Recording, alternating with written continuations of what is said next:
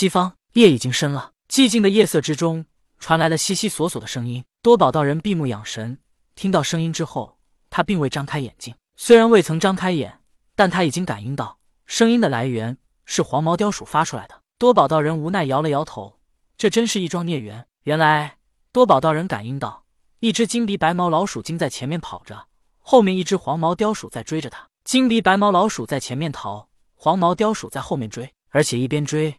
他口中还发出叽叽叽叽的声音：“小娘子，我是真心喜欢你，你就从了我吧。”黄毛雕鼠一直在遵照多宝道人的吩咐，在附近村庄作恶，然后多宝道人将他驱逐来获得人们的感激。可是当他碰到金鼻白毛老鼠之后，看着他那柔顺的毛发、娇小的身躯，犹如人类所说的小家碧玉一般，他瞬间就喜欢上了白毛老鼠。所以他也不管多宝的吩咐，先追到白毛老鼠再说。黄毛雕鼠叽叽叽叽的说过之后。白毛老鼠也叽叽叽叽的说道：“你不要再跟着我了，这样只会让我更加讨厌你。”黄毛雕鼠又说道：“小娘子，我对你是真心的。”白毛老鼠因为出众的外貌，跟妲己一样，她在鼠族内也是数一数二的美女。她见了太多被她外貌所吸引的鼠妖，他们无非是为了得到她的身体。白毛老鼠不再说什么，转身接着逃。他已经被黄毛雕鼠追了好几日了，因为不敢停留，他到现在还饿着肚子呢。他这次逃到这个村庄里。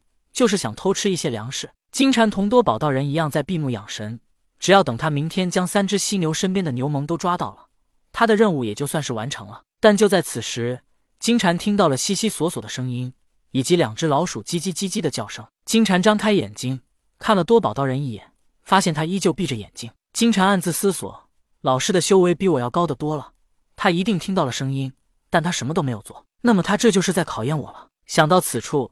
金蝉便站起身来，向着两只老鼠发出叽叽叽叽声音的地方而去。金蝉离开之后，多宝突然张开了眼睛，他张了张嘴，想要拦住金蝉，但随后无奈摇了摇头，又闭上了眼睛。金蝉向着声音发出的地方而去，一路走来，他居然发现自己来到了阿三家的粮仓，而同时，金蝉也看到一只黄毛雕鼠在追着一只娇小的白毛老鼠。妖怪们喜欢弱肉强食，但是人类不同，他们往往同情弱者。也愿意帮助弱者。金蝉虽然是妖，但他已经化为人形，已经有了人性。他首先就觉得黄毛雕鼠不像什么好东西，所以他急忙追上去，拦在了黄毛雕鼠和白毛老鼠之间。白毛老鼠有了机会，他肚子早就空空如也，他也不管身后之事，先逃进粮仓之内，填饱肚子再说。黄毛雕鼠被金蝉阻拦，他十分恼怒。可是想到金蝉与多宝道人刚才是在一个房间里修道，他们一定有着什么关系。在不知道情况的情况下，黄毛雕鼠也画出了人形，对金蝉说道：“道友，为何要阻拦我？”金蝉看到黄毛雕鼠变为人身，并没有感觉到奇怪，而是说道：“道友，你们皆是同族，为何要追着他不放？”黄毛雕鼠道：“我追我家娘子，与你有何关系？不要以为你与我家老爷在一起，我就拿你没办法。”这时，白毛老鼠已经吃的差不多了，听到外面的声音，也走了出来。当他看到黄毛雕鼠现出人身之后，也同样现出了人身。看到白毛老鼠现出人身，黄毛雕鼠眼睛都亮了。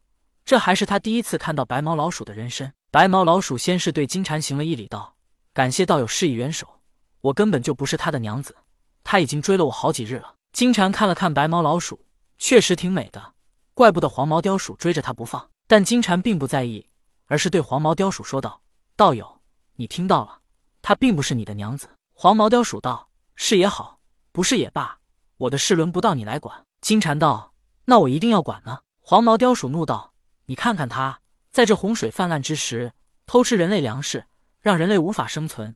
你待在人类房间里，你不该帮助人类吗？如果你真要管我的事，那就不要怪我对你不客气。”金蝉道：“也对，我是该帮助人类，而你同样为妖，我先把你赶走，再对付他也就是了。”黄毛雕鼠道：“赶我走？笑话！”